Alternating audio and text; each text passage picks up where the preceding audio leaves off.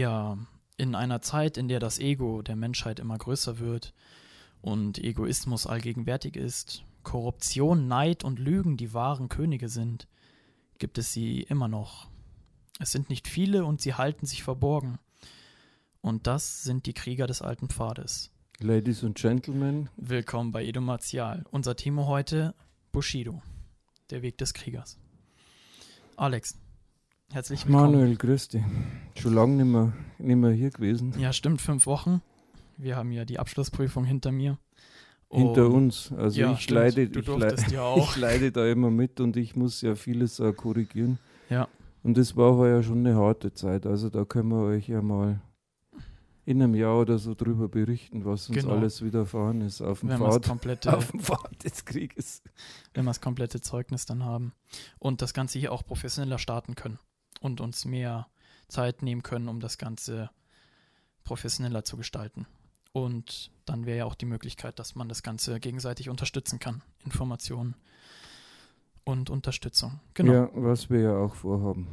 Also da wird es einiges an Veränderung geben. Aber über ungelegte Eier wollen wir jetzt nicht gackern. Manuel, wa Richtig. warum, Warum Bushido? warum Bushido? Also nicht der Rapper, Nein, bitte nicht. Von dem distanziere ich mich hier.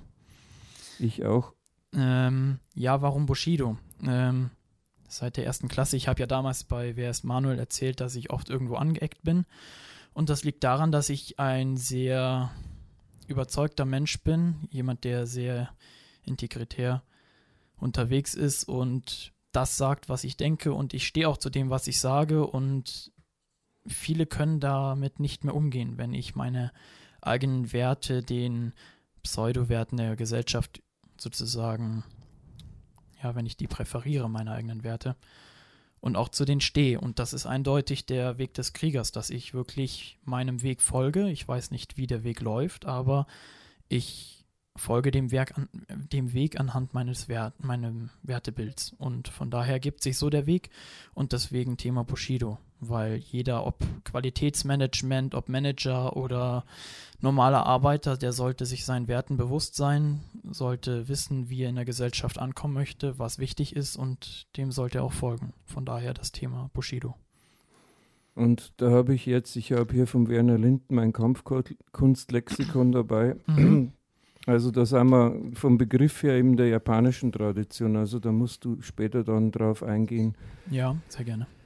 Was das für Europa bedeutet. Aber wir nehmen uns das Maß jetzt mal an Japan und da ist der Grundbegriff des Bujutsu. Also das ist der Überbegriff für alle Kampfmethoden der Samurai. Ja, ist eine Weiterentwicklung des Bugai. Es umfasst sowohl die Methoden des Einzelkampfes wie auch die Methoden der taktischen Kriegsführung. Also das wird in Europa ja das gleiche gewesen sein.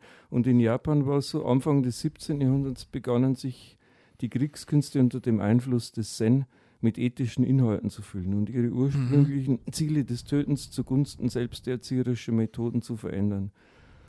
Also das wäre dann der Querverweis auf die Do-Künste, die Wegekünste des Bushido und so weiter und so fort. Aus dem tödlichen Handwerk der Samurai entwickelte sich das Budo, also der Weg des Kriegers. mhm. Fehlt der Ski-Begriff noch, der Mensch- oder Geistbegriff, das ist schillernd im Japanischen. Es wurde aus dem Kenjutsu, der Technik des Schwertes, und dem Kendo, den Weg des Schwertes, ja. und dem Chujutsu, die weiche Technik, Judo, der weiche Weg und so weiter. Also die Bujutsu Ryu, die verschiedenen Kampfmethoden, wurden im Rahmen der traditionellen Schulen gelehrt. Ryua besteht aus den Schriftzeichen Ryo, Stromsystem und H-Zweigschule. Die Ryu wurden historisch unter zwei Aspekten betrachtet, nach dem Prinzip der Blutsverwandtschaft, also Sei im Japanischen, und nach dem Prinzip der Berufsgemeinschaft, Dai. Im späten Mittelalter gehörten die Ryu fast ausschließlich einem Samurai-Clan an, die es als ihr Eigentum betrachteten. Also das ist interessant, die Kriegstechnik war eine, ein Eigentum des Samurai-Clans. Mhm. Fast alle Ryu führten ihre Herkunft auf einen Gründervater zurück, der das Ideal in der Vergangenheit legte und als solches in der Gegenwart als Sensei verehrt wird. Meist wird das technische System eines Ryu von einem esoterischen Kult, erinnert euch an unsere Podcasts, Esoterik, Exoterik, begleitet, der entweder aus dem Tantra-Buddhismus oder dem Shintoismus oder Zen stammt. So existierten die Ryu immer mit Sitz in einem Tempel oder zumindest in einer Halle, wo auch Meditation äh, stattfand. Das heutige Dojo ist eine Ableitung aus dieser Tradition. Alle japanischen Ryu entwickelten sich im Strom esoterischer Traditionen. Wichtig, esoterische Traditionen. Selbst innerhalb eines Clans hatte nicht jeder den Zutritt zu den Geheimnissen, also Hiden und Gokui eines Ryu. Die Lehre des Gründers wurde in den meisten Familien auf Schriftrollen aufbewahrt, doch diese Anleitungen waren verschlüsselt, um sie vor Missbrauch zu schützen. Die Geheimnisse des Rio wurden nur von Herz zu Herz in Shin und Den-Shin, also da haben wir den Shin-Begriff weitergegeben. Die, der offiziell lebende Vorstand eines Rio wurde Lemoto genannt, doch das System, für das ein Lemoto verantwortlich war, ging weit über die bloßen Kampfkünste hinaus. Die hauptsächliche Absicht seiner Lehre war es, den Weg des Do zu lehren und einen perfekten Kreis von Schülern im perfekten Verhalten in allen Lebenssituationen möglich zu machen. Der Wert eines Ryu wurde nicht selten an diesen Unternehmungen gemessen. Daher bildeten sich zwischen Lehrer und Schüler besondere Beziehungen, also Shitai, da der Weg Do nur innerhalb einer solchen Beziehung lehrbar war. Also erinnert euch an den Podcast Meister-Schüler-Beziehung zurück. Eine alte Regel aus jener Zeit sagt, die Schuldigkeit des Schülers gegenüber dem Lehrer ist größer als der Berg und tiefer als das Meer. Der Schüler, der in den Kreis des Lehrers aufgenommen wurde, musste von Anfang an eine strenge geistige Askese in Kauf nehmen, durch die er sich im Sinne des Budo geistig entwickeln konnte. Bedingt durch die Verbreitungsstrategie der Rio setzten die Lemuto auch ihre besten Schüler, die Shihan, als Erzieher und Kampfkunstlehrer ein. So bildete sich eine strenge Erziehungspyramide, die es möglich machte, dass manche Rio Tausende von Schülern hatten. Doch das Jutsu blieb immer dem engeren Kreise der Eliteschicht der Schule vorbehalten und wurde unter der Pyramidenschicht nur zaghaft gelehrt. Die Aufnahme eines Neulings Deshi erfolgte unter schweren Bedingungen, denn der Neuling der Lehrer konnte meist der Lehrer nicht persönlich und musste von einem Senpai, also einem Meisterschüler, empfohlen werden, der persönlich für ihn bürgte. Der Beweis, dass er einem Samurai-Geschlecht oder einem Adelsgeschlecht entstammte, musste er selbstverständlich erbringen.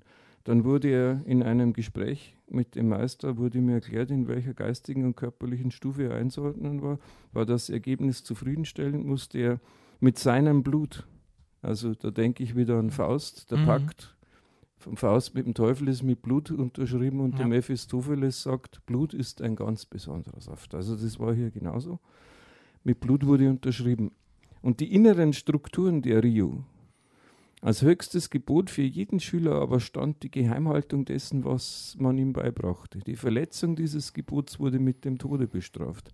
Eine Kampfkunstschule funktionierte als eine von der Gemeinschaft unabhängige Vereinigung eines eigenen Gesetzen, selbst wenn der Schüler alle Hierarchien des Rio durchlaufen hatte und vom Lehrer die höchste Reifebescheinigung erhielt, durfte er nicht gegen die abgeschlossenen Verträge verstoßen. Also Blut ist ein ganz besonderer Saft.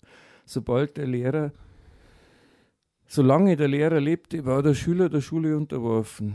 Vorstand einer eigenen Schule konnte nur mit Erlaubnis des Lehrers werden. Darauf begründeten sich die unverfälschten Überlieferungen der japanischen Ryu. Die Unterrichtsmethoden stammten aus der chinesischen Tradition Guan.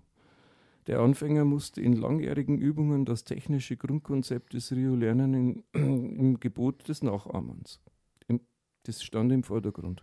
Dieses war in einer Regel der Lehrer-Schüler-Beziehung festgelegt, die man Shioku nennt. Für die Übung verwendete man den Begriff des Wiederholens des Alten.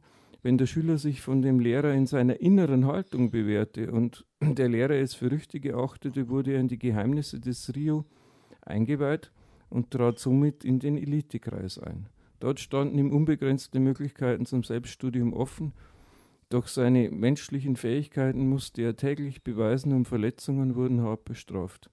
Die größte Aufmerksamkeit wurde damals im Kampf mit dem Schwert, also das Kenjutsu, mit dem Speer, Sojutsu, mit der helle Bade und mit dem Bogen, also das Kyujutsu, äh, geschenkt. Die waffenlosen Kampfkünste wurden nur als Zusatz geübt, Bestandteile der verschiedenen Richtungen und so weiter und so fort. Hier höre ich auf und übergebe dir, Manuel, was sagst du denn dazu, was ich hier vorgelesen habe und ist das irgendwie auf unsere Zeit und auf den Westen, auf Europa übertragbar? Ja, also übertragbar ist es natürlich, weil es wieder am Menschen ausgerichtet ist und sich nicht viel geändert hat.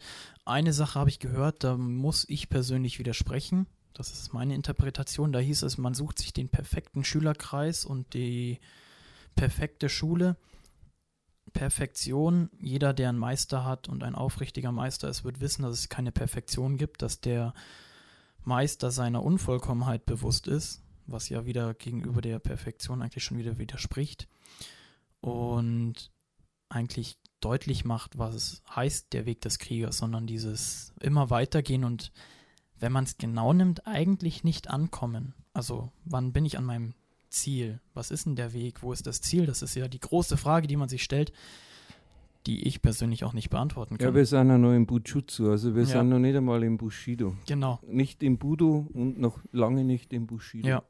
Nur weil wir von der Perfektion sprechen und Perfektion ist natürlich der Weg, also das Ziel ist ja die Perfektion, aber wir werden nie ankommen. Ja. Welche konkrete Frage hast du gehabt? Ähm, ist das übertragbar auf ja, unsere auf, Gesellschaft? Auf, auf, auf, auf, man, in Japan des 17. Jahrhunderts und Europa des 21. Jahrhunderts, da bestehen nicht nur geografisch und kulturhistorisch, man hat ja gesehen, also Zen, großer Einfluss, gut übt man jetzt bei uns in Europa auch. Mhm.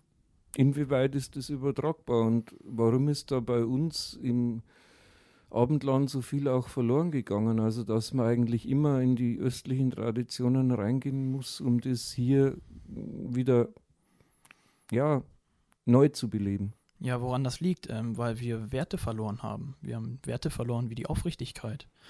Die Leute stehen nicht mehr zu ihren Taten und sprechen auch nicht mehr die Wahrheit. Also Europa ist eindeutig Entwicklungsland und Industriegebiet geworden und das bedeutet natürlich, dass das Geld das höchste Gut ist, was wir haben. Ich habe es ja vorhin vorgelesen am Einstieg. Also Korruption, Neid und Lügen sind die wahren Könige inzwischen bei uns. Und das bedeutet natürlich auch, dass wir jedem vorlügen, was wir vorlügen, damit wir unsere Sachen verkaufen können. Letzter Podcast Ernährung. Ich mache den Kraftsport inzwischen so kompliziert, damit ich ihn besser verkaufen kann, damit die Leute nicht mehr durchblicken.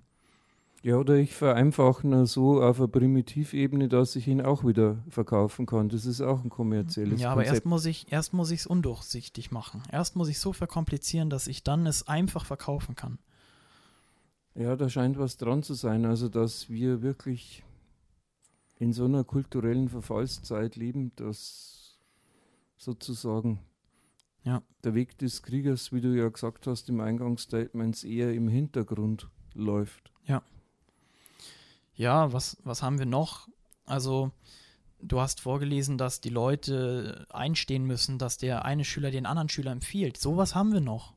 Also ich meine, schau dir an, wer kommt in die Führungspositionen. Wenn wir uns zum Beispiel große Konzerne anschauen wie BMW, da kommen immer die gleichen Leute oben in die Führungsperson. Die einen kennen den, der andere kennt den, dann braucht er keine Bewerbung mehr und der ist drin in dem Job. Was ist dann der Unterschied zur Vetternwirtschaft? Sag's mir. Also ich würde sagen, wenn ich nicht diesen Geist der Exzellenz habe, dass ich die Besten wähle, sondern nur diejenigen, die ich kenne, und das ja. kann auch ein volles Arschloch sein.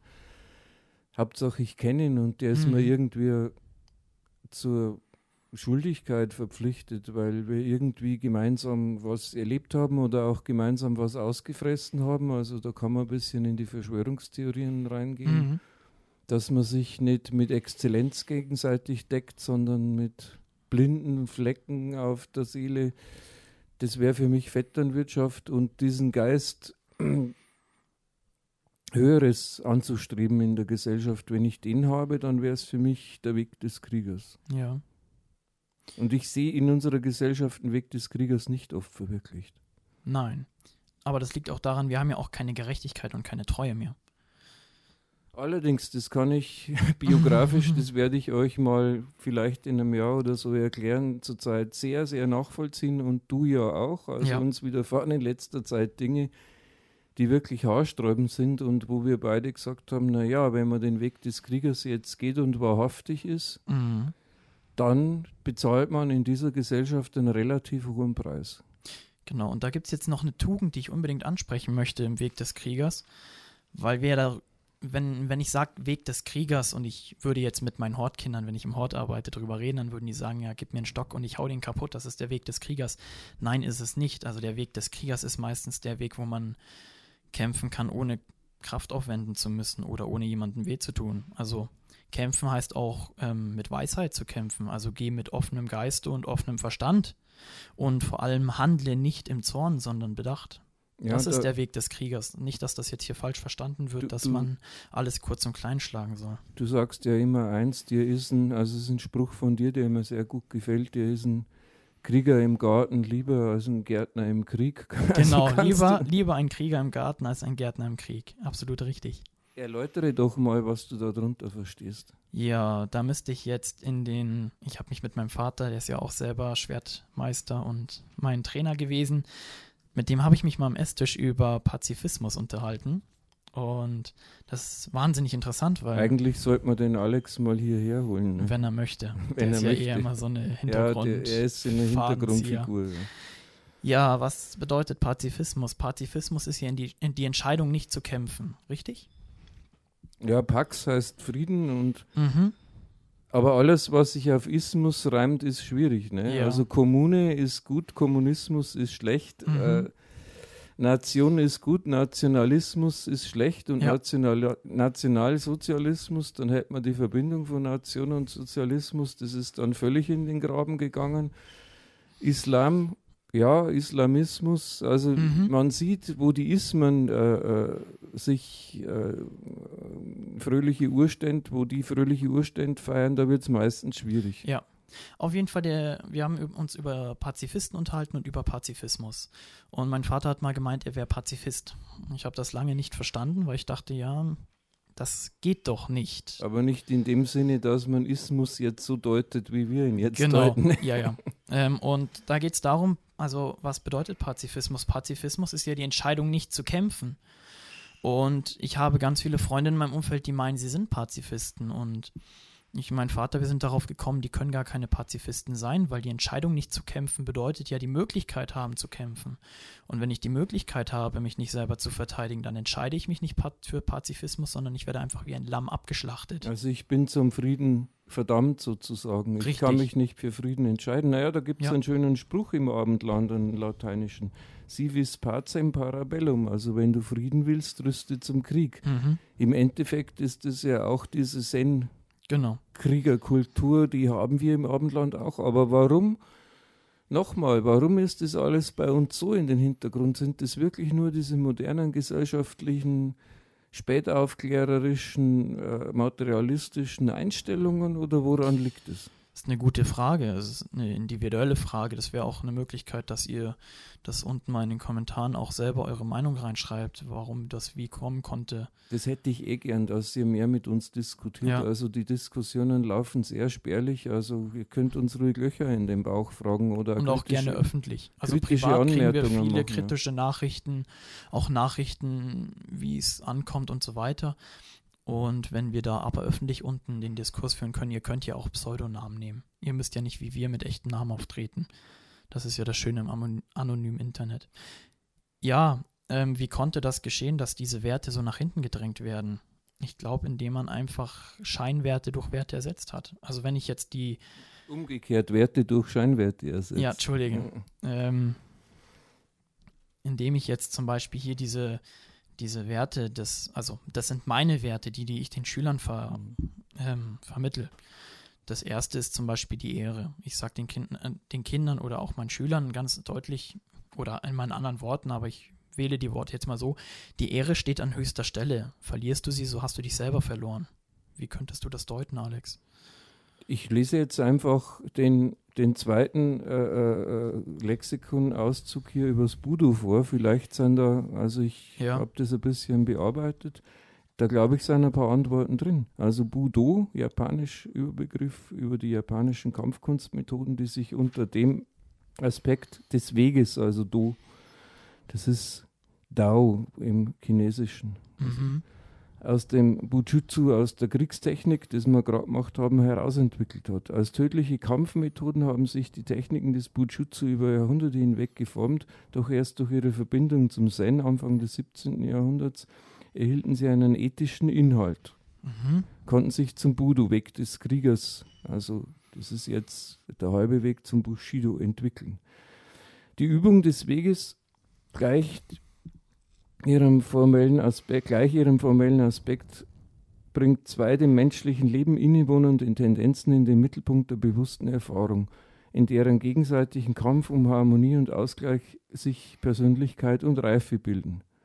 Den aus dem Bewusstsein kommenden Drang zur Verwirklichung des persönlichen Lebens und Wachsens und als Kontradiktio, also als Gegensatz die Anpassung und Unterjochung des, der, in die natürlichen Umstände als, als Urbedingungen des Lebens. Also sich die Welt quasi A untertan machen und B sich selber den Umständen anpassen.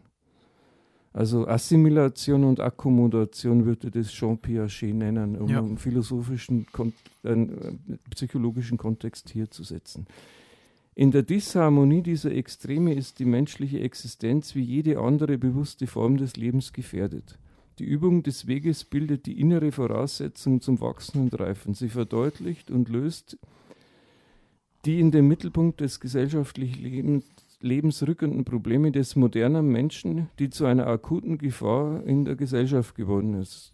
Also der Werner Lind stimmt dir hier voll zu. Der war siebter Dan in Karate-Do. Sie lässt den Menschen durch Selbsterkenntnis die beiden Extreme seiner naturgebundenen Bestimmung erkennen, in denen sich die Möglichkeiten seiner Existenz abspielen, streben und achten. Die Erkenntnis der Existenz dieser Gegenpole im Menschen entstand aus der tiefgehenden Überlegung der alten Meister, deren Ziel es war, sich durch die Übung der Kampfkünste von der grundlegenden Angst vor dem Tod zu befreien. Sie erkannten, das Töten, wie im alten Bujutsu gelehrt wurde, dieses Problem nicht zu lösen vermochte und fanden in der angewendeten Philosophie des Zen ein Mittel, dieses Ziel zu erreichen.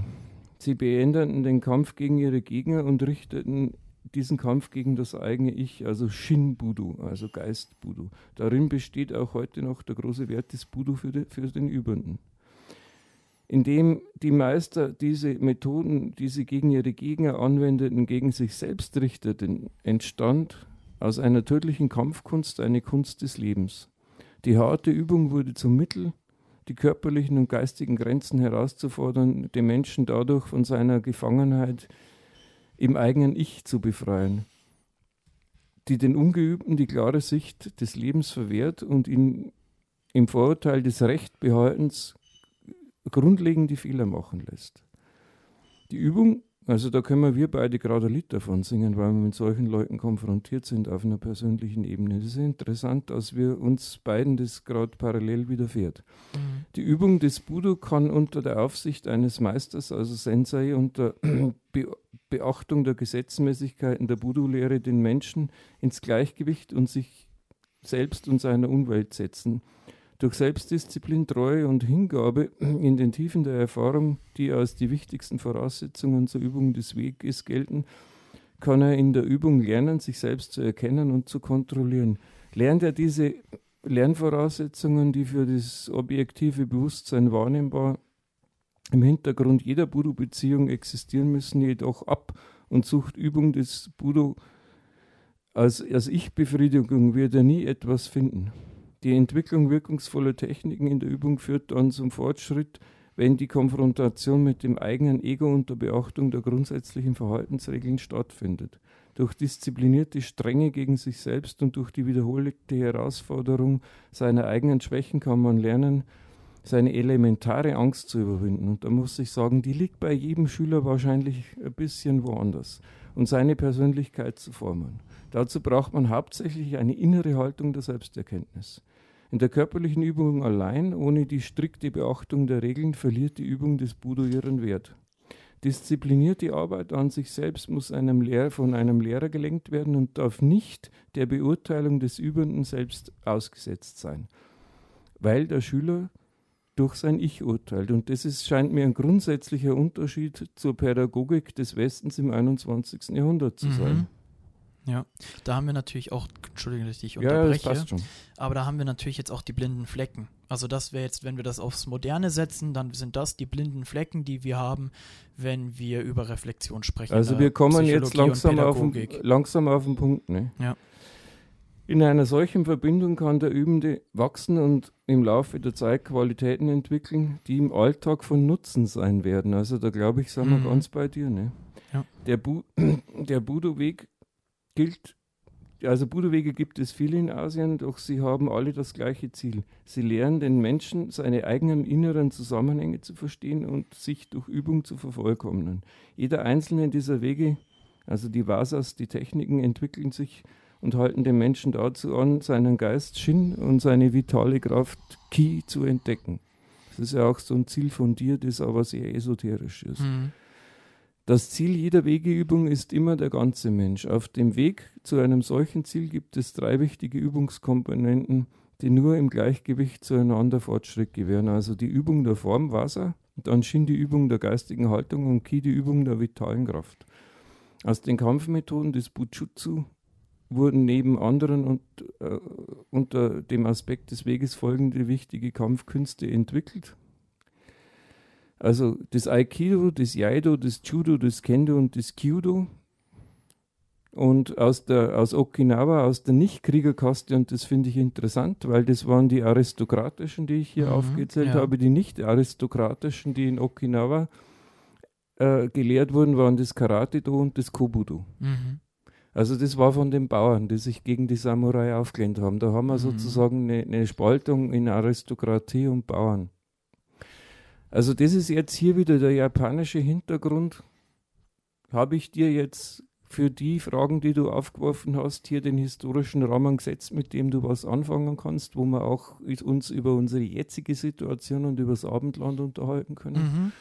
Ja, was ich noch ansprechen wollte, du hattest vorhin am Anfang eigentlich irgendwas gesagt mit, dass man lernt, wie man den Gegner besiegen kann und dass man dann auf dem Weg war, sich selber eigentlich zu besiegen. Ja, ähm, jeder Meister oder jeder Schüler, der einer werden möchte, ein Meister, weil man meiner Meinung nach gibt es nicht wirklich den Meister. Es gibt nur diesen Weg zur Meisterschaft, zum Den Weg zum inneren Meister. ja, und die Frage, die ich mir immer stelle, ist, ähm, dass ich nicht weiß, wie ich andere besiegen kann, weil ich ja nicht weiß, was sie können, aber ich weiß ganz genau, wie ich mich selber besiegen kann.